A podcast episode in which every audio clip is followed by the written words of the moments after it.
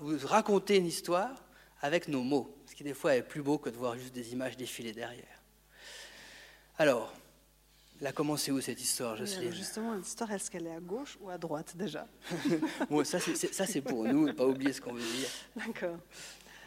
Bon, l'histoire, elle a commencé, vu que je suis un petit peu plus vieille que lui, quand j'ai fait ma formation de neurochirurgie, comme l'a très bien dit euh, votre euh, présentateur, je ne sais pas son nom, mais et donc à ce moment-là, justement, j'avais déjà fait beaucoup de travaux sur euh, la, paralysie, euh, la, possibilité de faire, euh, peut-être pas remarcher, mais surtout redonner un mouvement au membre supérieur.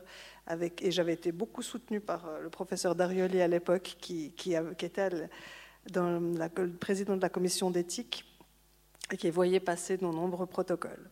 Et en 2012, Grégoire arrive à Lausanne. Mais lui, il avait déjà fait beaucoup de travail avant.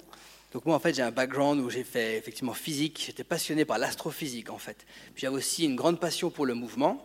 J'étais dans, le sport de haut niveau. Et du coup, pendant ma thèse, j'ai voulu allier mes deux plaisirs, la physique et le mouvement, surtout l'astrophysique. Donc j'ai étudié en fait l'impact d'un vol dans l'espace. Donc c'était la station orbitale Mir, je ne sais pas si vous en rappelez. À l'époque, les astronautes allaient six mois dans l'espace, ils revenaient sur Terre. J'étudiais comment leur marche était affectée, c'est-à-dire comment le cerveau s'adapte, se réadapte à des vols spatiaux. Et puis, à travers cette recherche, j'ai forcément été confronté à des gens qui perdaient en fait la capacité de marcher, et c'est ça qui m'a motivé à me lancer dans cette recherche. Los Angeles, qui était un des centres phares pour la recherche en paraplégie, où j'ai intégré aussi la, fondation Christopher Reeves, et c'est vraiment la première fois où là j'ai été confronté à des gens qui étaient en fauteuil roulant, souvent des jeunes hommes de mon âge, j'avais entre 25 et 30 ans typiquement, des jeunes garçons, accidents de sport, de voiture, etc. Et c'est là que j'ai décidé de vraiment dédier ma carrière à ce type de recherche. Alors, pendant euh, les 30 dernières années, vous avez entendu parler des cellules souches, des thérapies à base de molécules pour faire repousser les nerfs, donc la régénération. C'est l'approche principale pour réparer les lésions de la moelle épinière. Moi, étant physicien, j'ai pas senti cette approche réaliste pour mon euh, cerveau de scientifique physicien. Donc j'ai voulu changer le concept en fait.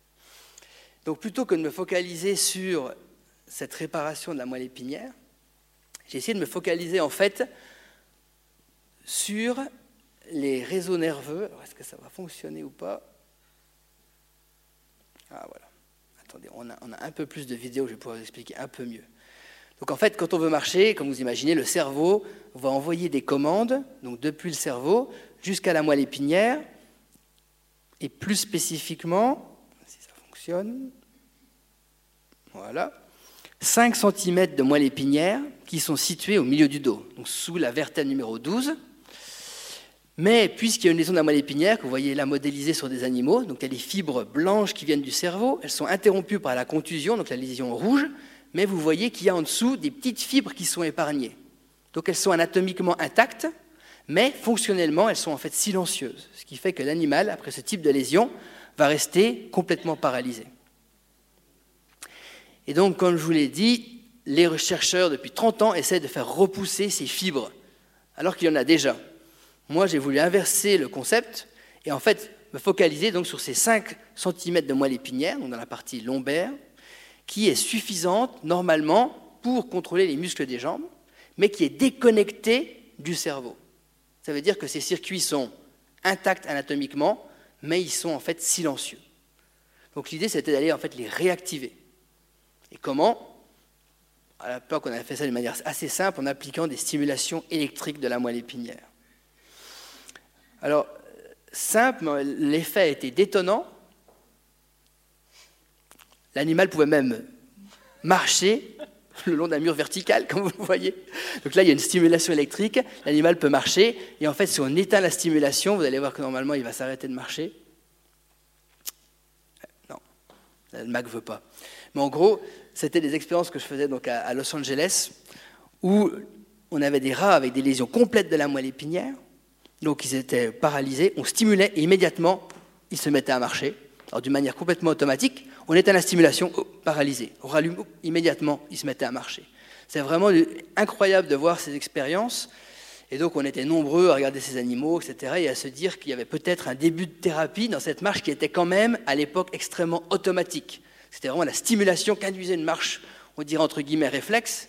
En fait, c'est la moelle épinière intelligente qui va, sur la base des informations sensorielles qui viennent des jambes, choisir comment activer tel muscle, tel autre muscle, de façon à avoir une marche automatique. Sur cette base, je me suis dit, il faut que je dédie mon laboratoire à cette recherche. C'est là où j'ai quitté Los Angeles. La Suisse m'a fait m'a tendu la main à Zurich en premier, en fait. Donc j'ai ouvert mon propre laboratoire à Zurich. Et là, j'ai vraiment tenté d'optimiser tous les aspects. Euh, on va dire, je suis passé d'une science très empirique, d'aller stimuler la moelle épinière électriquement, à une science qui est vraiment comprise. On a vraiment compris tous les mécanismes scientifiques qui permettent de stimuler au bon endroit, au bon moment, d'une manière qui va en fait mimer la manière dont le cerveau activerait naturellement la moelle épinière pour marcher. c'est une stimulation qu'on a appelée biomimétique, parce qu'elle va vraiment reproduire la manière naturelle dont la moelle épinière est activée. Tout fonctionnait très bien. Avec cette optimisation, des systèmes robotiques pour entraîner les animaux, on s'est aperçu qu'en fait, ils récupéraient non pas une marche automatique, mais une marche volontaire. Et on avait des animaux complètement paralysés qui, avec la stimulation, quand ils le décidaient, se mettaient à courir, monter les escaliers, alors que normalement ils devaient être complètement paralysés. Puis on s'est interrogé, comment est-ce possible? Parce que notre approche ne consistait pas à faire repousser les nerfs, comme je vous l'ai dit. Et en fait, ce dont on s'est aperçu, avec des outils scientifiques extrêmement précis, on a démontré de manière claire que ce paradigme, donc qui consiste à stimuler électriquement la moelle épinière pour permettre à ce système endormi d'être réveillé, et puis un entraînement robotique où on motive vraiment les animaux, alors avec du chocolat suisse qui est délicieux, aussi du fromage américain en fait, et là, ils, essayent, ils essayent, c'est très dur. On voit même sur leur visage à quel point ils mettent de l'énergie. Et au bout de quelques semaines, ils se mettent à faire un pas, deux pas, trois pas, etc. Et au bout de quelques mois, donc, comme je vous ai dit, ils se mettent à remarcher. Pourquoi? Parce qu'en fait, les nerfs repoussent. Alors, ce n'est pas ce qu'on va appeler une régénération. Vous savez, en termes de réorganisation du système nerveux central, on va avoir différents processus.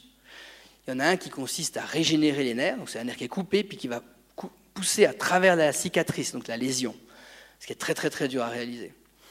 Nous, ce qu'on a observé, c'est que, vu, comme vous l'avez vu, qu'il y a toujours des petits ponts de tissus nerveux qui sont épargnés dans la moelle épinière, en fait, l'entraînement va permettre à, ces fibres épargnées de se réorganiser sur l'ensemble du système nerveux central. On voit des nouvelles connexions dans le cerveau, au niveau du tronc cérébral, et puis bien sûr sous la lésion, qui va en fait augmenter la connectivité dans ce système nerveux central et permettre donc au cerveau de récupérer un usage volontaire des membres paralysés, alors que loin d'être une cure, hein, on voit qu'il y a beaucoup, beaucoup de déficits, c'est vraiment, euh, les animaux ont du mal à marcher, mais alors qu'ils devaient être complètement paralysés, c'est les animaux, après trois mois d'entraînement, qui arrivent à marcher en tenant sur leurs quatre pattes.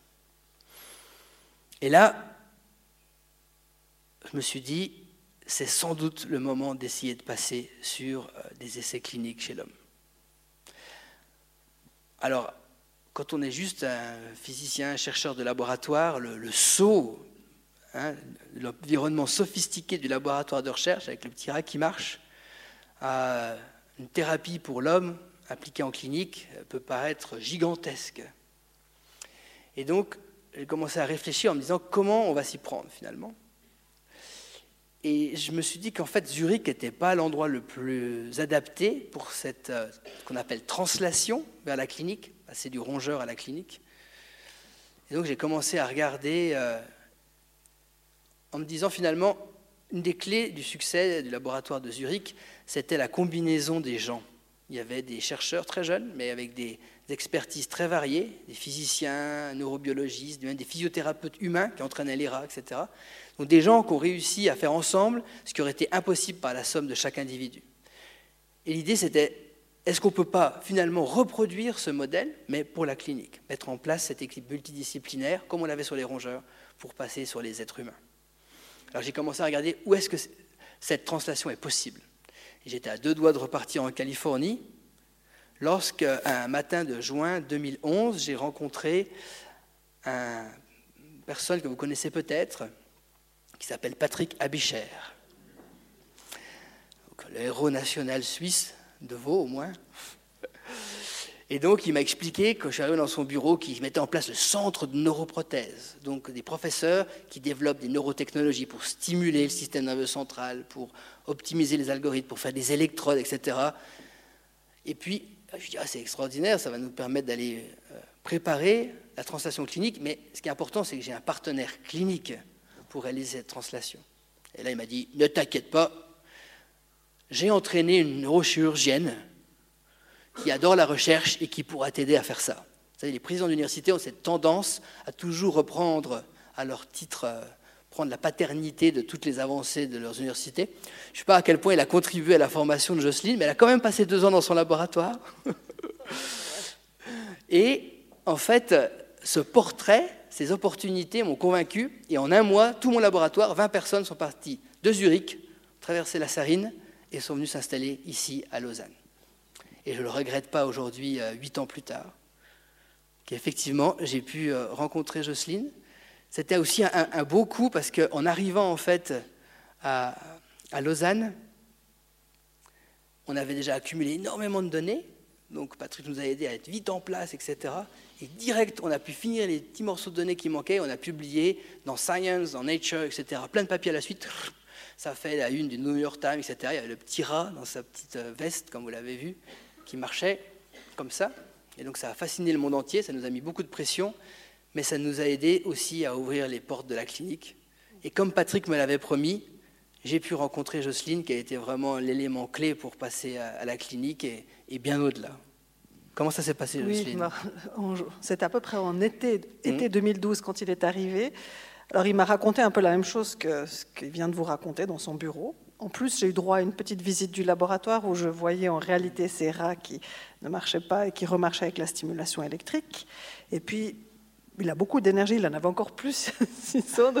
il a, vraiment, il convaincu qu'il fallait aller chez l'homme. Et ce que tu n'as pas dit, c'est qu'il avait déjà à Zurich rencontré un patient, un jeune patient paralysé qui avait eu un accident de gymnastique quelques années auparavant, un grand sportif qui faisait aussi ses études à l'école polytechnique de Zurich et qui lui avait une lésion cervicale, qui était très motivé aussi par ses travaux, qui comprenait bien l'aspect scientifique des travaux de par la nature des études qu'il avait entreprises, et qui était vraiment aussi partant pour euh, nous accompagner, enfin d'abord Grégoire, puis ensuite nous deux, dans cette aventure. Et puis il, nous avait, il voulait être un des premiers patients à être implanté, ce qui nous encourageait aussi à aller plus vite, parce qu'il attendait, et puis on était là et on ne devait pas le décevoir.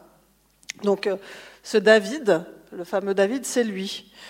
je ne sais pas si c'est un petit film qui va marcher, mais il raconte son accident, le pauvre. Donc, euh, donc, sur, voilà. donc là, c'est son accident. Mmh.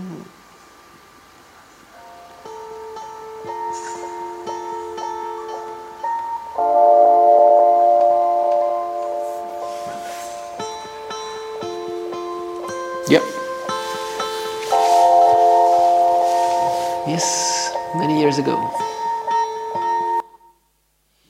Donc, euh, non, non, j'ai ça fait un, accident de gymnastique. Et donc David était passé au laboratoire, il avait vu aussi le rat paralysé remarcher. Et donc on était en, en 2011 à l'époque. Et ça aura pris de nombreuses années pour vraiment qu'il soit le premier patient implanté. C'est vrai, mais il a tout le temps resté en contact et il a toujours voulu participer à cette étude. Et bon, si vous voulez, quand on, quand on s'est retrouvé enfin, suite à ce premier rendez-vous dans ton bureau, et ensuite de passer du rat à l'homme, bon, je le savais déjà par nos, nombreuses interactions que ça n'allait pas être une, une, chose très très facile, mais faisable quand même. Mais il nous fallait de l'aide. D'abord, d'un point de vue technologique. Donc imaginez-vous que les électrodes qui ont été implantées chez le rat ne peuvent pas être reprises pour être mises chez l'homme. Tout d'abord, il y a une question de, taille et il y a aussi une question d'autorisation. Donc il doit, on doit implanter des électrodes, du matériel qui est reconnu médicalement et qui est accepté pour des thérapies. Et pour ça, on a la chance d'avoir une thérapie qui est relativement semblable, pas du tout pour l'indication, mais au niveau de, la, de ce qu'on implante, on utilise des électrodes assez similaires, disons, pour activer la même région de la moelle épinière, pour traiter la douleur chronique. Donc on avait cette chance, en, sachant que ça serait peut-être pas le produit final, mais de pouvoir au moins débuter avec quelque chose d'existant. Mais, quand je dis mais, la fonctionnalité de ces électrodes et de stimulateurs était assez rudimentaire. Et pour ce que l'on voulait effectuer, c'est-à-dire ce qui vous a dit, cette, stimulation biomimétique, il fallait aller beaucoup plus dans le détail et pouvoir faire des stimulations qui étaient, si vous voulez, qui mimaient la marche, donc qui étaient très précises dans le temps, parce que la marche, c'est une succession de pas qui, dans le temps, implique différents muscles, et aussi au niveau de la localisation de où on stimule, parce que la moelle épinière, comme il vous l'a dit, est organisée de façon à ce que chaque muscle correspond à une zone bien précise. Donc il faut pouvoir stimuler chaque zone au bon moment et au bon, au bon endroit. Et donc pour ça, on avait besoin d'un stimulateur mhm. qui soit implanté dans le corps mais qui a une capacité qui n'existait pas à l'époque, c'est-à-dire, comme l'a dit Justine, d'être contrôlé sans fil en temps réel, euh, dans le temps et dans l'espace. Donc en cas, vous imaginez un espèce de mini-ordinateur implanté dans l'abdomen, qui peut communiquer extrêmement rapidement avec l'extérieur et envoyer des stimulations qui pourraient faire bouger les jambes dans tous les sens. Vous imaginez les complexités de ce type d'approche? Alors, c'est vrai que moi, je travaillais justement, comme je vous disais, dans la, dans la douleur chronique pour, pour, pour, traiter des patients avec Medtronic qui avaient ce système. Il fallait juste les convaincre, ce qui n'est pas évident, je vous dis tout de suite, parce qu'une grosse boîte américaine qui vit dans la paranoïa de la, des, procès d'affaires qui tournent mal parce qu'on n'a pas tout à fait respecté des règles, mmh. ce n'est pas évident de les convaincre d'entrer dans le système pour le modifier. Et c'est là que ton équipe est partie, je me souviens très bien, avec une équipe de, jeunes ingénieurs qui sont tous partis à Minneapolis mhm. pour convaincre les dirigeants de Medtronic d'accepter en fait mhm. qu'on entre dans le système pour pouvoir le faire marcher comme À l'époque, on a eu énormément de chance en fait parce que quand, quand on a débarqué à Minneapolis, donc euh, j'étais avec mes trois chercheurs, vous voyez les trois, les trois petits gars à l'avant là, c'est trois chercheurs très avancés du laboratoire avec l'équipe de Medtronic qui est derrière. Magnus, un petit jeune à l'arrière aussi. Mais en fait, la personne clé à Medtronic qui faisait les développements, l'innovation, était quelqu'un qui adorait la recherche. Donc il a poussé, il s'est même mouillé sa chemise pour nous permettre d'accéder à cette technologie révolutionnaire, donc des choses qu'ils avaient cachées dans les tiroirs quelque part.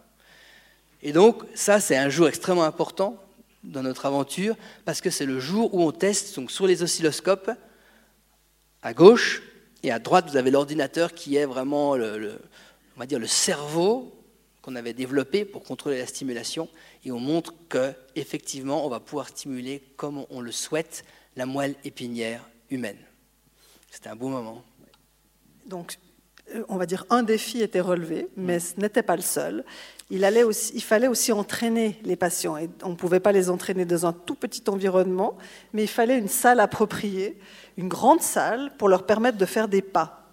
Et ça ne s'invente pas. Il faut des salles existantes au CHUV, qui est déjà un, bâtiment qui est très habité. Et là, on a eu le soutien de Pierre-François Lévra, qui jusqu'à la fin de l'année dernière était le directeur du CHUV, et qui nous a permis d'équiper complètement une salle qui était une salle de labo de marche qui était un peu rudimentaire à l'époque, et puis on a pu y mettre toute la technologie de l'école polytechnique pour pouvoir véritablement suivre la marche et pouvoir enregistrer ce qui se passe et entraîner nos patients.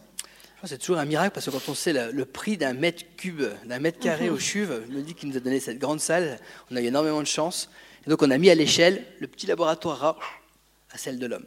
Quel était le prochain challenge bah, L'équipe, l'équipe. Parce que là, il fallait passer aussi à la taille humaine. Et la taille humaine, c'est l'ouverture de la porte de l'hôpital avec des véritables thérapeutes qui nous permettent de faire remarcher des patients. Donc, vous voyez qu'il faut des physiothérapeutes, des médecins spécialisés dans tous les domaines de la paraplégie et de la neurologie. Et il faut aussi, bien entendu, une équipe d'ingénieurs qui va s'adapter en fait aux mhm. contraintes de l'homme et surtout, on va dire, qui prend de plus en plus de place, une, équipe de personnes qui, qui nous permettait de faire accepter nos protocoles à la commission d'éthique et à Swissmedic, qui sont deux gros bureaux avec des personnes qui sont là pour nous empêcher de faire des bêtises, on va dire. Hein. Donc c'est important que ça se fasse bien et de mettre beaucoup d'énergie dans ces protocoles pour qu'ils soient bien faits. Donc l'équipe était euh, bien euh, formée. je crois que c'est jusqu'en 2015, hein, ça nous a pris. Oui, on a mis beaucoup de temps pour, aussi mhm. donc, mettre ensemble le comité, euh, enfin le dossier pour la commission d'éthique. On a beaucoup travaillé avec Medtronic parce que vu que c'était tellement nouveau, et puis à l'époque, il fallait encore imprimer les dossiers et les apporter à la commission d'éthique. Mhm. Ah, elle ne marche pas. Ah, voilà. C'est un jour important, juste avant Noël. C'était l'objectif avant Noël d'aller apporter tout le dossier à la commission d'éthique en espérant qu'ils nous soutiennent dans cet effort clinique. Ça a marché, Jocelyne? Oui, ça a marché. Et vous verrez qu'il est arrivé en 2012 et c'est en 2016, en octobre 2016, qu'on a pu implanter le premier mhm. patient, donc 4 ans. 4 ans d'un travail bien acharné. Alors quel était le but de, cette opération? Donc, un peu comme chez le rat, mais adapté à l'homme, le but était d'implanter un champ d'électrodes de Medtronic avec ses 16 électrodes sur le bas de la moelle épinière, c'est les 6 derniers centimètres de la moelle épinière, donc au-dessus de la moelle, pas dans la moelle, au-dessus de la moelle, et de façon à pouvoir être en face de chaque zone responsable de la motricité des différents groupes musculaires importants pour la marche. Donc si vous voulez, pendant la chirurgie, on a déjà la possibilité de faire des prédictions avec maintenant les IRM qui nous permettent, en fonction des patients, de voir la véritable anatomie de chacun et de savoir où sont placées les différentes racines et les segments de la moelle épinière importants. Et aussi, pendant la chirurgie, on fait des tests électrophysiologiques. Et c'est là que les ingénieurs sont venus au bloc opératoire. Petit à petit, ils ont envahi en fait, nous a mon domaine. tout doucement en fait, dans son bloc opératoire. Ce qu'il faut savoir, c'est que Jocelyne, elle a l'air comme ça, toute délicate, mais au, bloc opératoire, c'est l'impératrice, on l'appelle. Elle domine son, son, son, Donc il faisait beaucoup de bruit, il fallait quand même pas qu'il Voilà, il nous, a, nous a mis dans le coin, on faisait trop de bruit, elle était trop bruyant. Aussi trop enthousiaste par les premières euh, mhm. stimulations qui fonctionnaient aussi au bloc opératoire. Alors, si vous voulez, moi je mettais ce champ d'électrodes et puis eux envoyaient des courants électriques dans les différentes électrodes et on voyait les enregistrements des muscles et quels étaient les muscles qui étaient activés. Puis il me disait, ouh, elle est un petit peu trop basse ton électrode, donc je devais adapter en fonction de leur euh, évaluation électrophysiologique. Puis à la fin de cette première intervention, ben, on avait positionné notre électrode, on estimait le mieux qu'on pouvait, et on l'a mise sous la peau. En fait, si vous voulez, les câbles qui lient l'électrode à, ce pacemaker, à, cette, à ce neurostimulateur qui est lui logé dans l'abdomen, sont tous reliés, puis tout est sous la peau. Donc, si vous voulez, à la fin de cette journée, il nous semblait que tout allait, en tout cas au mieux de ce qu'on avait pu faire, mais on ne savait encore pas du tout à ce stade si ça allait marcher. Rappelle-toi. Ah, je me rappelle très bien, je me rappelle surtout de la nuit d'avant aussi, on avait assez mal dormi avant cette chirurgie. Mhm. Alors, on peut dire que ça a marché, mais ça n'a pas marché comme ça du jour au lendemain. D'abord, il a fallu qu'on comprenne pendant quelques semaines ce qu'on était capable de faire avec ces électrodes et ce stimulateur. Donc, qu'est-ce qu'elles étaient quand le, malade, enfin le, paralysé se réveille, il est assis d'abord? Qu'est-ce qu'on peut faire comme stimulation et quels sont les programmes qu'on pourra lui, lui, faire pour l'aider à marcher? Donc, ça, c'est la première phase, donc ce qu'on appelle une phase de, de mapping, hmm. de cartographie. En gros, ce que vous voyez ici à gauche, ce champ d'électrode, donc c'est le champ d'électrode qui fait à peu près 5 cm, que Jocelyne donc insère entre les vertèbres et la moelle épinière pour les stimuler. Puis chaque petit contact, il y en a 16, nous permet d'accéder à différentes régions de la moelle épinière, c'est-à-dire faciliter différents muscles. Et puis l'idée, c'est avec des algorithmes d'aller reproduire un peu la, symphonie d'activation musculaire qui sous-tend la marche. Alors il faut que ça aille très vite. Si la vidéo marche, ce que vous allez voir, justement, c'est David. David. c'est David qui, est stimulé, mhm. chez qui on a mis le programme pour le faire marcher. Puis ensuite, on va, vous allez voir si ça marche. Arrêter la stimulation, il va s'arrêter de marcher. Puis ensuite, on remettra en route la stimulation. Mhm. Est-ce que ça marche? On va essayer. Et puis donc, à gauche, vous allez voir aussi l'algorithme de stimulation en temps réel. Ça marche presque. Il s'arrête. Donc là, comme il a dit, il est reconnecté avec son cerveau. Dès qu'on rallume, il est capable à nouveau de remobiliser ses membres. Vous voyez qu'à ce stade, on est loin de parler d'une marche, il doit être soutenu par un robot, etc. Mais il ne pouvait pas du tout bouger ses jambes pendant 7 ans. Et grâce à la stimulation, sans entraînement à ce stade, il est capable d'être reconnecté avec ses membres. Et quand il dit reconnecté, c'est vraiment ça. Parce que si vous voulez, ce qu'on a pu noter assez rapidement, c'est que non seulement Donc il y a une marche, mais en plus de ça, il peut moduler cette marche. C'est-à-dire si lui-même décide de faire un plus grand pas ou un plus petit pas, ou même d'arrêter de marcher alors que la stimulation est toujours allumée, eh ben c'est lui qui décidera. Donc c'est comme si son cerveau avait maintenant enfin la possibilité de contrôler ses jambes. Donc l'électricité permet d'augmenter le seuil de, de enfin de, de, de quoi? D'excitabilité. Et, et puis les jambes enfin peuvent répondre à la stimulation du cerveau. Donc il est reconnecté, il le disait lui-même qu'il se sentait reconnecté. Mhm. Ici, si ça marche. Mhm. ça, va, plus ou moins marcher, vas-y, explique. Donc là, donc là, vous voyez, la jambe gauche de David est complètement paralysée. Et puis il va on va lui ça c'est celle où il, il exagère. Hein. Donc on va lui demander de marcher, de faire quelques pas, et puis d'exagérer un pas à gauche tout en ayant la même intensité de stimulation. Puis vous allez voir qu'il est capable en principe de le faire sur, sur les vidéos. Donc là, il n'est pas normaux. Maintenant, on lui demande exagère. Voilà, exagère. Normalement, il ne peut pas du tout activer ses muscles. Hein. À ce stade, il n'y a pas eu d'entraînement encore. Vous voyez, la stimulation va en fait amplifier les commandes cérébrales résiduelles qui normalement n'ont aucun effet, mais grâce à la stimulation vont devenir fonctionnelles non seulement ça lui permet d'activer ses muscles, mais ça permet aussi d'avoir un contrôle graduel en fait sur l'activation de ses muscles paralysés. Donc ça marchait, on peut dire. à, ce, stade, nous, on était hyper contents. Je me rappelle, parce disait, ouais, ça marche, ça marche. Euh, les petits jeunes, vous avez vu sur la, photo à Medtronic, qui hurlaient dans la salle en disant, c'est incroyable, etc. Et là, David disait, eh, calmez-vous les gars, hein. je ressemble à un robot, je marche comme un cheval, là. Ça suffit pas. Et c'est vrai que là, on s'est dit, qu'est-ce qu'on fait? Mais on va faire comme avec les rats, il faut entraîner. Il faut entraîner, entraîner, entraîner. Et c'est là que, si vous voulez, il y a un travail assez ingrat, on va dire, mais important, où 4-5 fois par semaine, pendant 6 mois, les patients reviennent et puis ils s'entraînent et ils marchent, ils remarchent, ils marchent, ils marchent. Ils transpirent, ils en font des kilomètres.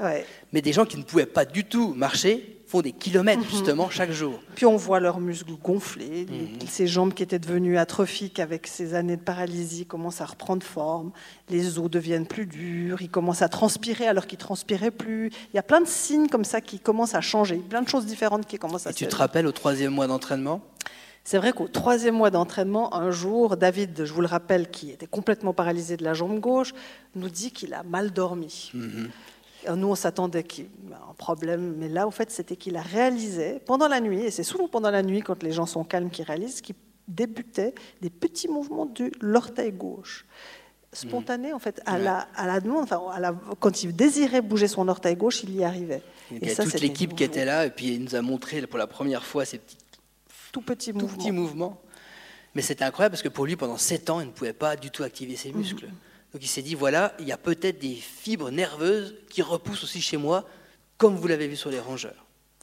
Et ça, c'était deux mois après. Et puis trois mois après, on a vu que le mouvement était plus ample. Et puis à la fin des six mois, il était vraiment capable de faire des mouvements assez impressionnants de la jambe gauche qui avait été paralysée pendant plusieurs années. Et puis ensuite, sans stimulation, il était capable de faire des passes qu'il aurait été vraiment incapable de faire au début de, la, de, de à son entrée dans l'étude il était capable de faire des pas entre deux, barres parallèles. Malheureusement, vous n'allez pas les voir, mais donc là, il marche naturellement, sans stimulation, sans support robotique. Il arrive comme ça à faire voilà, 7 pas environ, euh, sans aucun soutien, ce qui aurait été vraiment complètement impossible avant l'intervention. Oui. Alors là, justement, on s'est dit que très vraisemblablement, les fibres poussent. On l'avait déjà noté sur le rat, le rat qu'on pouvait analyser au niveau microscopique. Hein, et là, on s'était déjà rendu compte qu'il y avait des repousses de nerfs chez les, animaux. Donc, on s'est dit, voilà, chez l'homme, probablement les mêmes phénomènes se mettent en place et que ces phénomènes sont importants pour qu'il y ait en fait une récupération. Mmh. on a quand même des faisceaux d'évidence qui suggèrent effectivement que des nouvelles connexions nerveuses se forment. Ouais. Alors maintenant, euh, voilà, on, est, on, on, a passé sur trois phases en fait, un petit peu. Euh, il y avait le rat paralysé qui s'est mis à marcher. C'est un énorme avancée scientifique, on va dire, entre guillemets. On a compris tous les mécanismes, etc. Et c'était extrêmement important, cette phase. Puis ensuite, euh, grâce à la collaboration avec Jocelyne, on est passé de 0 à 1. Mm-hmm. Jocelyne dit toujours, en médecine, il y a une énorme différence entre 0 et 1. Oui, c'est vrai. Mais il y en a encore plus entre 1 et 1000. 1000 veut dire un traitement, un traitement qui s'applique à tout le monde. On est loin de là, parce que pour l'instant, on a opéré 9 patients, 9 qui sont entrés dans cette étude. Mhm. Ces 9-là avaient tous des degrés de sévérité différents. David, vous voyez, il était très paralysé à gauche, moins à droite. Certains sont complètement paralysés. Et on a mis au point aussi des nouvelles électrodes. Si vous voulez, nous, on se met dans les conditions de, voilà, on n'aimerait pas juste passer là, faire quelques expériences sur quelques patients, et puis après, c'est fini. Il faut que ça puisse s'appliquer à plus. Il faut que ce soit plus simple. Parce que comme vous avez vu aussi là, tout se fait dans un environnement de laboratoire. Un patient, lui, il va vouloir utiliser sa stimulation à l'extérieur du laboratoire. Mhm. Donc on travaille, si vous voulez, sur plein d'axes. Il y a l'axe de l'utilisation à l'extérieur du laboratoire, et là, tout un système a été mis en place mhm. pour faciliter en fait l'utilisation de la stimulation mhm. dans des conditions naturelles. malheureusement, la vidéo n'a pas passé, mais on a vécu un grand moment grâce à ce nouveau système de stimulation, donc une preuve de concept hein, qu'on a mis en place pour utiliser la stimulation en dehors du laboratoire. On était avec Jocelyne euh, le 9 novembre c'était l'anniversaire de la chute du mur de Berlin, en fait. Et à l'occasion, il y avait plein de politiciens allemands, etc., des chercheurs qui étaient là pour célébrer la chute des murs, les murs aussi de la connaissance, etc. etc. Et donc on a présenté avec Jocelyne ce jour-là nos, nos, avancées. Et en fait, David était caché dans le public. Et donc à la fin, il s'est mis debout, il a allumé son stimulateur et il nous a rejoints sur scène. C'était assez puissant comme moment. Tout le monde s'est levé. Il y avait énormément d'émotions, bien sûr. Et c'est vrai que pour nous, c'était un point culminant quelque part de notre recherche. Et puis en même temps, ça nous a montré, avec quand même la complexité de mettre en place ce type euh, de démonstration, on va dire, de tout ce qui restait à faire pour atteindre 1000 mhm. patients.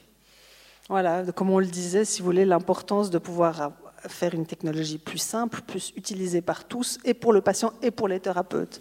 Et c'est pour ça que vous le mentionniez tout à l'heure, on a fondé une, start-up GTX Medical qui mhm. nous permet justement de ne pas utiliser des électrodes qui n'ont pas été développées pour ça, mais plus pour la, la stimulation contre la douleur, et puis pour, pour voir vraiment faire une thérapie plus appropriée.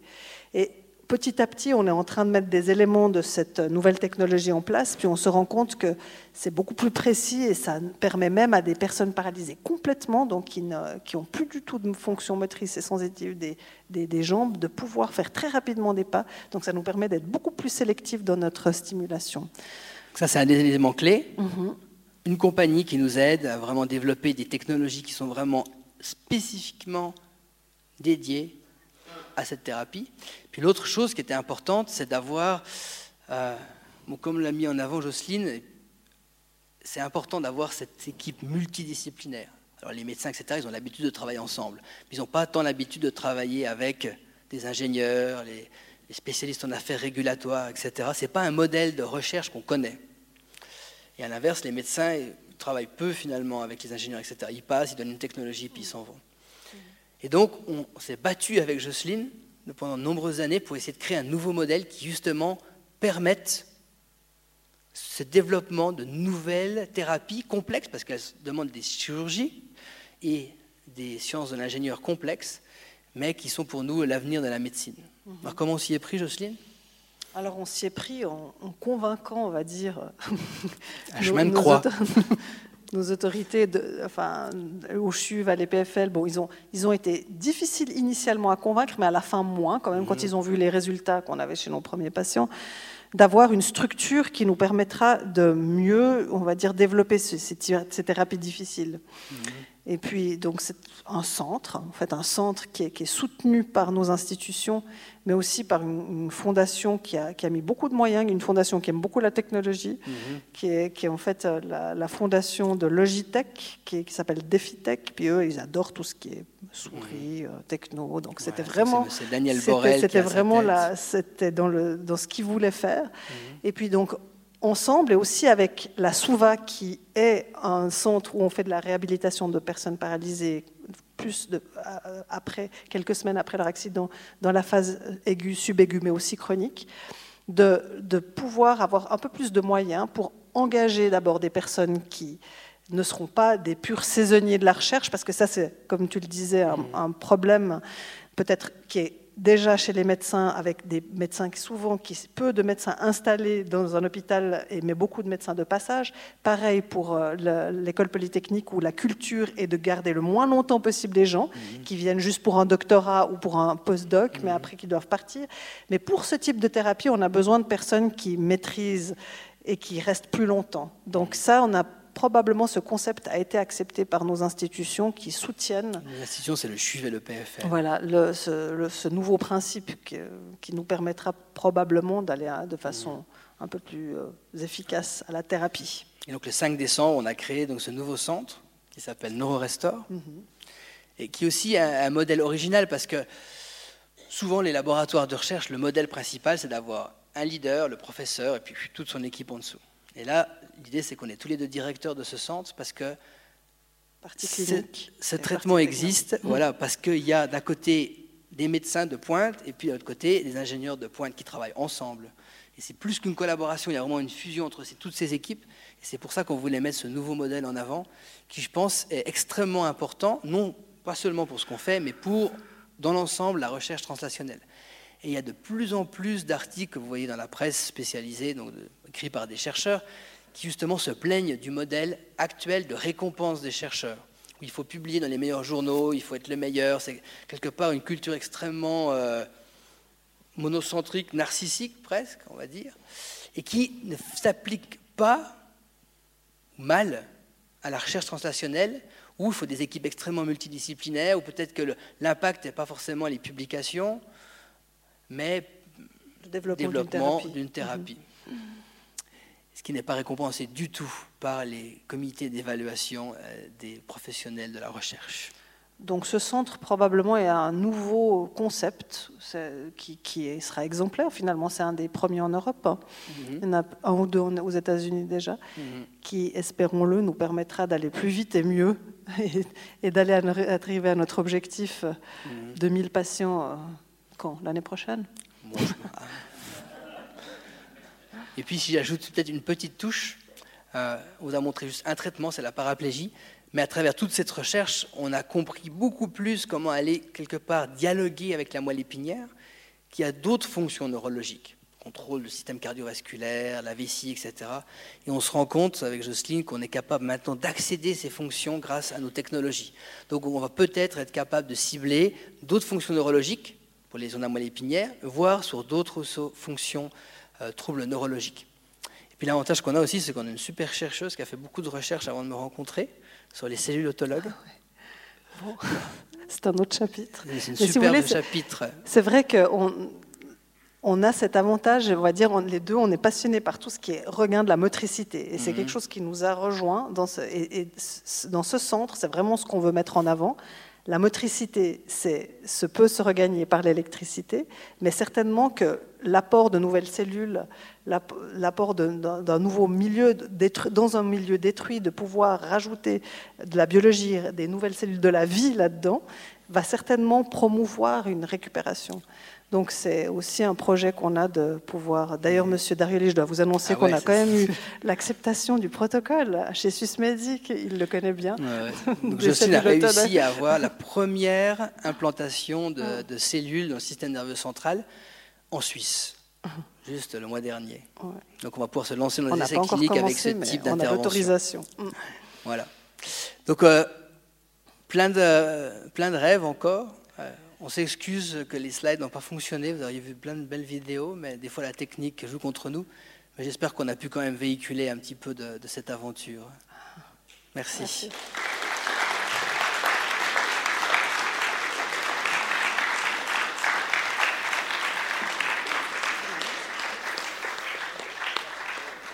Bravo, bravo, c'est très impressionnant. Félicitations pour ce magnifique succès.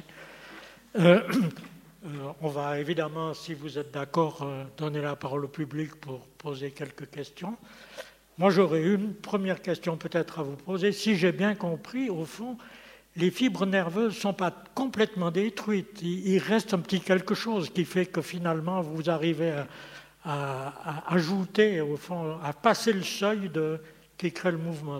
Est-ce que c'est juste ou pas? Alors vous avez raison, dans la plupart des situations, il reste des fibres. même chez les patients complètement paralysés, très souvent, il reste des fibres. Alors, il y a des situations plus dramatiques où il n'y a plus du tout, mais dans la majeure partie des situations, il en reste, c'est juste. D'accord, merci. C'est bien ce que j'avais compris. Oui, voilà. Merci beaucoup pour la clarté de votre exposé. Ce qui frappe, et c'est magnifique, c'est votre complicité. Merci pour cette complicité. Une question. Euh, suivant la place de la lésion, est-ce qu'il y a des impossibilités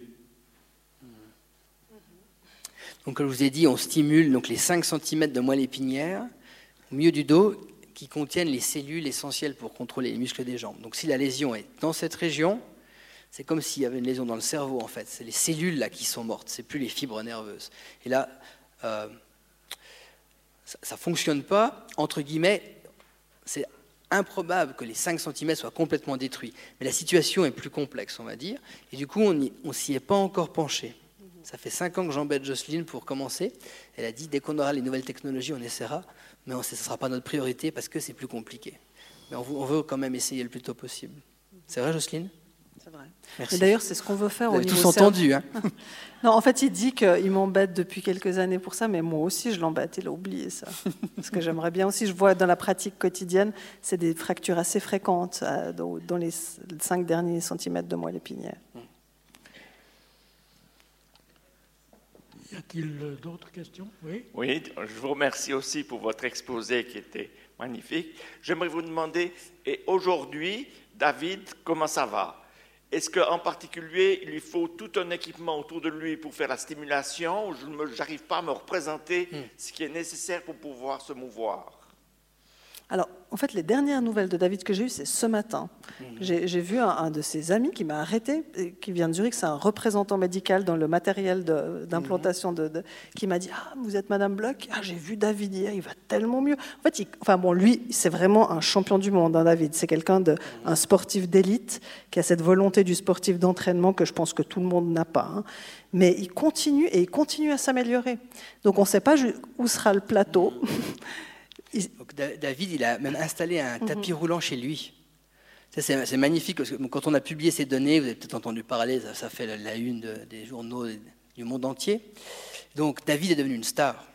Il est très charismatique, etc. Donc il a reçu plein de messages du monde entier. Et ce qu'il a fait, c'est qu'il a, il a mis tous les messages sur un mur en face de son tapis roulant. Et il s'entraîne et il dit, je pense à tous ces gens-là qui me suivent. Uh-huh. Et surtout, il a, il a récolté des fonds, des mhm. financements pour ce tapis roulant. Il a fait un crowdfunding. Et puis, là, en fait, il, on lui a payé son tapis. C'est le, le, peuple de tout le... C'est suisse, hein, principalement des gens suisses ont, ont, contribué à l'achat de ce tapis roulant. Donc David continue à progresser. Donc il arrive à faire quelques pas, sans stimulation, sans rien. Hein. Euh, chez lui, ça veut dire qu'il peut se mettre debout, il se lave les dents, il est debout, des choses comme ça. Euh, il a aussi récupéré d'autres fonctions importantes, surtout pour un, garçon. C'est assez surprenant, une bonne nouvelle pour lui. Et, euh, et puis il dit qu'il continue à progresser. À chaque fois qu'on le voit, il, s'améliore. Après, c'est plus la courbe qu'on a vue, hein, c'est beaucoup plus lent. C'est pareil pour les autres patients. Il y a quand même maintenant 9 patients hein, qui ont été implantés. Et tous ceux qui avaient des lésions, entre guillemets, partielles, incomplètes, ont tous montré des énormes progrès. Hein. Ceux qui ont complètes, ils ont besoin de la stimulation pour bouger. Ils ne mhm. bougent pas sans stimulation, c'est très peu. Ils récupèrent moins, mais c'est quand même utile pour leur. Ils arrivent à faire des beaux pas, étonnamment des fois plus stylés que ceux qui ont des, paralysies partielles. Ceux qui ont des paralysies partielles ont plus de, souvent de, défauts de marge, de contracture, de mhm. spasticité. Ceux qui sont complètement paralysés, ils arrivent à faire avec la stimulation une marche assez euh, impressionnante. Mais c'est vrai qu'ils récupèrent moins. Oui. Mais et donc concrètement, ça ressemble à quoi Donc, Jocelyne a mis donc ce stimulateur qui est gros comme une boîte d'allumettes dans l'abdomen, connecté par un fil vers ce champ d'électrode, 5 cm, glissé sous les vertèbres. Et en fait, il y a une petite antenne qui permet de communiquer avec le stimulateur. Et puis un mini ordinateur qui est gros comme ça, qui est devant. Et ça, ça suffit. Donc il a une montre connectée, il peut taper ou même parler à la montre de façon à déclencher la stimulation. Et là, la stimulation fonctionne et puis il peut marcher librement, sans robot, sans rien du tout. Et c'est comme ça que, on n'a pas la vidéo, mais vous l'auriez vu, donc euh, à Berlin, il, il, avait juste un déambulateur, puis il marchait comme ça pendant 30 mètres pour nous rejoindre sur scène.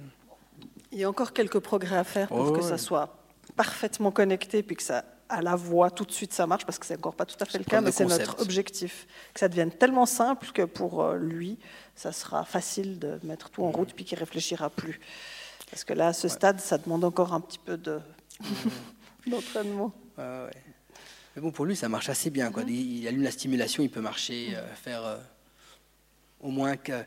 Par exemple, il a, participé à la, la- la course qui s'appelle. D'ailleurs, on voit les publicités à Lausanne en ce moment, Wings for Life. C'est la fondation Red Bull, en fait. Et donc, il y a une course à travers le monde pour les gens paralysés.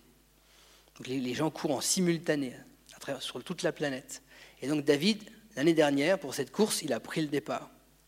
Et donc, il a, il a marché, il a fait 500 mètres, il y a des images magnifiques comme ça, où il était au milieu des gens. Et donc, il, il courait pour les gens paralysés, grâce à la stimulation. C'était beau. Mais effectivement, comme l'a dit Jocelyne, c'est encore compliqué. On est, on est loin d'une cure, c'est très loin de ça. Quoi. Mais c'est voilà, un système peut-être pour améliorer la récupération. Puis peut-être pour ajouter ce qui est important pour le futur, Stimo 2. Ouais. Non, peut-être ce que je voulais encore dire, c'est que on- c'est une équipe très inventive là qui adapte. On a un autre patient qui lui a mis au point un tricycle qui lui permet aussi de, de se déplacer dans la nature euh, pour- en, en pédalant avec ses bras et les jambes suivent. En fait, elles restent activées, elles, elles restent en mouvement. Et puis, en adaptant la stimulation à ce tricycle, il a beaucoup plus de puissance. Et puis il est capable de faire du, du VTT, quoi. Du coup, il se déplace dans ces montagnes euh, fribourgeoises. Donc en fait, on peut adapter la stimulation à différentes activités. Et ça, c'est important. Puis l'autre partie importante à dire, c'est que, bon, en tout cas, vous vous étiez bien vite rendu compte que plus on agit tôt, mieux c'est. Et puis chez les rats qui avaient été entraînés rapidement après la lésion, la récupération était meilleure. Donc on, on pense que ça devrait être pareil chez l'homme. Donc notre prochaine étude clinique se visera des patients qui sont fraîchement lésés, donc peu de temps après une, une lésion, en espérant qu'ils récupéreront encore plus. Merci beaucoup pour cet exposé vraiment euh, très impressionnant. Euh, je voulais poser une question euh, au docteur Bloch qui sort peut-être un peu de, de ce sujet spécifique, mais est-ce que vous avez actuellement des protocoles de recherche concernant la sclérose latérale amyotrophique? Alors, personnellement, non, moi pas. Ça, c'est une réponse courte. Et au CHUV, je ne pense pas qu'il y ait vraiment, en tout cas, au niveau de la technologie, pas. Je sais qu'il y a des traitements médicamenteux, mais moi, enfin, je peux vous adresser à la personne qui s'occupe de cette euh, maladie, mais moi-même, je n'ai pas de protocole et je ne suis pas consciente de quelque chose de particulièrement nouveau au CHUV, en tout cas. Merci pour cet exposé qui doit donner beaucoup d'espoir à beaucoup de personnes. Et c'est très émouvant de voir quelqu'un qui peut recommencer à marcher. Moi, j'étais très, très émue et je vous remercie en tout cas de tout ce que vous faites pour la motricité. Euh, ma question est la suivante. Je pense que vous avez une énorme liste d'attente de peut-être tous les pays du monde. Ouais, C'est vrai qu'entre la- le premier à implanter, heureusement qu'on a eu David hein, qui lui Oui. était prêt, Oui. mais les tout premiers, c'était difficile de, de- de- de recruter. Mais maintenant, on a trop de monde, disons. C'est vrai qu'on a trop de sûr. monde, et puis la sélection n'est pas toujours simple, et on n'a pas beaucoup d'élus, parce que, si vous voulez, ce qu'on doit vous dire, c'est que ces études, elles sont très euh, restreintes au niveau du nombre de personnes qu'on peut inclure. Là, cette étude STIMO 1, c'est 10 patients maximum, donc il nous en reste un. Puis on a beaucoup de gens qui voudraient être le dernier. Mhm, sûr. Et puis après, il y a le STIMO 2. Donc du coup, STIMO 2, ça serait les patients fraîchement lésés. Donc tous les plus chroniques, pendant quelques années, il n'y aura plus accès à cette technologie. Donc c'est c'est dur de faire une sélection, c'est sûr. Et quel âge ont vos patients? En quelle tranche d'âge en général? Bah, si vous voulez, on devient jeunes de plus en plus sélectif, hein, vu qu'on a le choix. Tout au début, on prenait un peu. Si vous voulez, on n'avait pas mis des. bah, c'est clair qu'un de nos critères, c'était quelqu'un en bonne santé, motivé, quand même relativement sportif, et puis qui avait les critères de lésion qu'on avait identifiés. Mhm. Et maintenant, bah, c'est clair qu'on les prend plus jeunes, parce qu'on sait qu'aussi plus jeune, il y a plus d'énergie. Mhm. Et puis, euh, bon, pour Stimo 2, on a mis une, une limite à, à 70, mais je pense que ça va être extrêmement rare de comprendre. On se rend compte quand même que ce n'est pas des thérapies qu'on peut initier quand on a moins d'énergie. C'est difficile, c'est plus Bien sûr. difficile. oui. Mais peut-être qu'un jour, disons qu'il faut, pour l'instant, je dirais que notre objectif, c'est que ça marche. Parce qu'on on sait que ça peut marcher, il faut se mettre dans les meilleures conditions pour pouvoir convaincre un jour nos assureurs de, de rembourser ce type de thérapie. Ça, ça va être encore tout un combat. Donc si on se met dans des meilleures conditions possibles, c'est là que ça ouvre le plus d'opportunités de, Mhm. de traitement un jour. Merci. Je crois qu'il y a une question de M. Darioli. Alors merci beaucoup, c'était passionnant. Et puis le degré de votre passion, c'était le degré de notre émotion. Je ne suis pas le seul à avoir certainement ressenti beaucoup d'émotions à ce que vous faites. Bravo. moi, j'ai sûr de, bien comprendre aussi. Au fond, ce que vous avez dit, c'est qu'il y a des fibres résiduelles en dessous de la, de la, lésion. Quand vous stimulez, vous stimulez, euh, c'est au-dessus de la lésion, c'est bien juste, ou en dessous? En dessous. En dessous. En dessous. En dessous. Mais maintenant, alors, euh, la, connexion entre le cerveau et cette partie distale de la lésion, est-ce que ça veut dire qu'il y a des fibres qui vont régénérer? Parce qu'il faudra bien que ça passe à quelque part. Oui. Donc, en fait, il y, a deux mécanismes. Hein. Donc, la lésion, et là, les 5 cm de moelle épinière lombaire hein, qui contrôlent les muscles des jambes. Donc, ces circuits sont intacts, ils sont on était un peu dormant. Quand on stimule, en fait, on augmente l'excitabilité de ces neurones. Puis il y a donc ces fibres qui viennent du cerveau qui sont épargnées. Donc anatomiquement, elles sont là. Mais quand ces réseaux sont un peu hypoactifs, comme ça, on essaye, on essaye, on essaye, et finalement, il ne se passe rien. Ces fibres, fonctionnellement, elles ne font rien. Mais si on stimule, oh, d'un seul coup, ils sont tous excités, les neurones, ces fibres, la même commande, oh, va avoir un effet sur l'activation du muscle. Et puis, du coup, à force que le patient essaye d'activer le muscle, et puis il peut le faire. Donc il y a maintenant un vrai mouvement. On va déclencher ce qu'on appelle la, plasticité euh, activité dépendant, c'est-à-dire que les, terminaisons nerveuses en fait vont repousser. Ce n'est pas des distances longues qui vont pousser, c'est vraiment les petites fibres épargnées qui augmentent la quantité de synapses qui vont se former, et du coup, la même commande a beaucoup plus d'effet sur l'activation des muscles en réponse à l'entraînement. Ok, maintenant si je pose l'autre question, est-ce qu'avec la thérapie cellulaire, est-ce que vous arrivez à, rebooster, autrement dit, à faire une sorte de, bypass ou de développer un nouveau réseau entre la partie mhm. euh, proximale et distale? Donc c'est ce qu'on essaie de faire en ce moment. Hein. Donc euh, euh, on a des hydrogels, des cellules souches, des facteurs de croissance, et ces cellules souches deviennent ce qu'on appelle des écosystèmes neuronaux qui vont être intégrés dans la moelle épinière et qui vont relayer l'information. Donc ça devient des relais au sein de la moelle épinière. Donc ça, ça marche très bien sur le rat et le singe à ce stade, mais euh, on ne voit pas encore vraiment d'impact fonctionnel clair, parce qu'on n'a pas encore entraîné. Et donc c'est la prochaine étape, parce qu'on euh, on essaie de se battre pour mettre ça en place on se réjouit d'avoir euh, le résultat. Moi, j'ai encore une petite, petite question. Euh, est-ce que vous observez une différenciation selon que c'est les, films qui, conduisent la sensibilité et la motricité? Mhm. Vous avez juste évoqué pour euh, l'histoire du garçon, mais pour la sensibilité donc la sensibilité, ça a été extrêmement varié. Certains patients qui n'ont vu aucun changement et certains qui ont eu beaucoup de sensations qui sont revenues. En Guercien, je rappelle, il a eu énormément de, sensations qui sont revenues, y compris dans les membres supérieurs. Et même au niveau des mains, on a des patients hein, qui sont tétraplégiques, donc lésions cervicales. On a entraîné juste les jambes, ils ont amélioré leurs mains. Mhm. Trois d'entre eux. Donc en fait, c'est toute la moelle épinière qui va se réorganiser et tous les systèmes. Mais clairement, on cible les fibres motrices et c'est essentiellement la motricité quand même qui s'améliore. Même si, comme l'a dit Jocelyne, il y a aussi la régulation de la température, etc. Il y a des petites choses qui s'améliorent. Euh, et encore une dernière question pour l'intensité de la mhm. stimulation électrique. Euh, et puis, euh, il y a l'intensité, puis également, la, si j'ai compris juste, la, cadence, parce qu'il ne suffit pas du cerveau pour faire le mouvement. Il doit, il doit générer cette stimulation, l'induire, mais ça veut dire qu'il y a un métronome qui est là, qui va définir à quelle fréquence? Alors, on a plusieurs façons de s'y prendre. C'est une bonne question. Là, c'est à peine plus compliqué. Donc, on stimule comme ça. Hein, c'est la manière dont la moelle épinière normalement est activée. Extension, flexion, jambe gauche, jambe droite, etc. La première façon dont on l'a fait, c'est ce qu'on appelle un, système en boucle fermée. Donc on a des caméras qui mesurent avec des marqueurs qui sont mis sur les jambes quel est le mouvement résiduel. Donc si le patient, même s'il est paralysé, mais s'il fait ça, on sent qu'il a envie de faire une flexion. Et le système va stimuler pour faciliter la flexion. Et le patient essayant, plus on stimule cette région pour la flexion, fait que le mouvement va se mettre en place. Puis après, les capteurs disent Ah, maintenant c'est la phase d'appui, on va stimuler l'extension, etc. Donc là, il y a un système extrêmement rapide en boucle fermée qui va stimuler. Puis après, les patients se sont rendus compte qu'en fait, que si on leur met cette symphonie, entre guillemets, de la marche, donc cette partition, ils sont là, ah oui, extension, flexion, extension, flexion, jambe gauche, jambe droite, puis en fait, ils se calent, et puis ça, ça part tout seul, et puis ils n'ont aucun problème à se stimuler.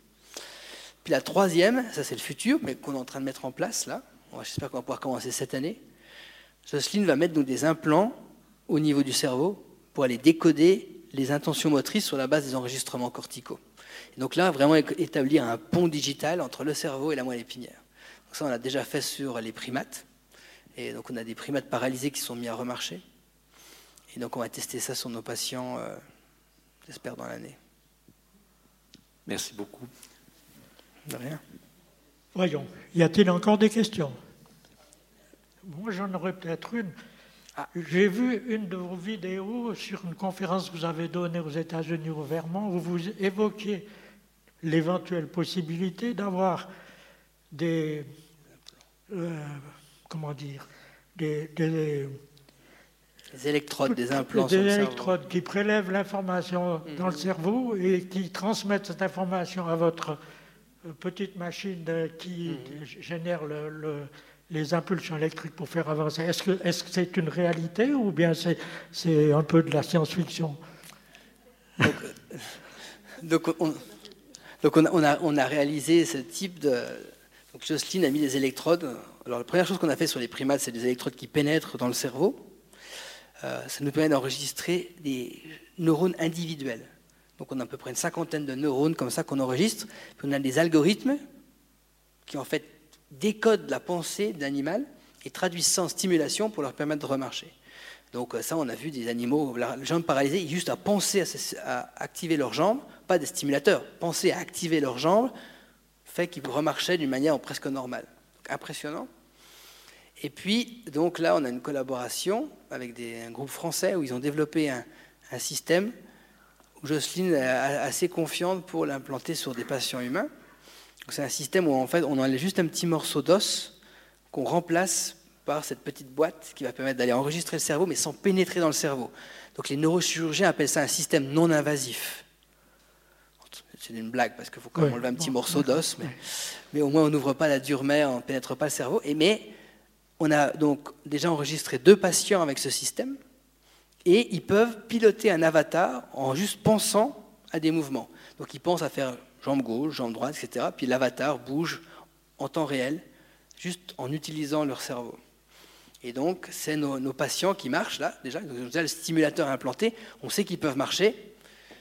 Et donc, Jocelyne va leur mettre cet implant en plus et les reconnecter comme ça avec le pont digital. Donc, c'est déjà réalisé. Ça, on ne l'a pas encore fait. On a, que les, on a les enregistrements corticaux, on a les patients qui sont stimulés, mais pas les deux en même temps, encore. Mais sur l'animal, c'est fait? Ah oui, c'est fait sur l'animal, oui, D'accord. Merci. Bravo. Merci. Bien. Il euh, n'y a pas d'autres questions? Alors, euh, je remercie encore les conférenciers. Merci beaucoup. Et désolé encore pour la technologie.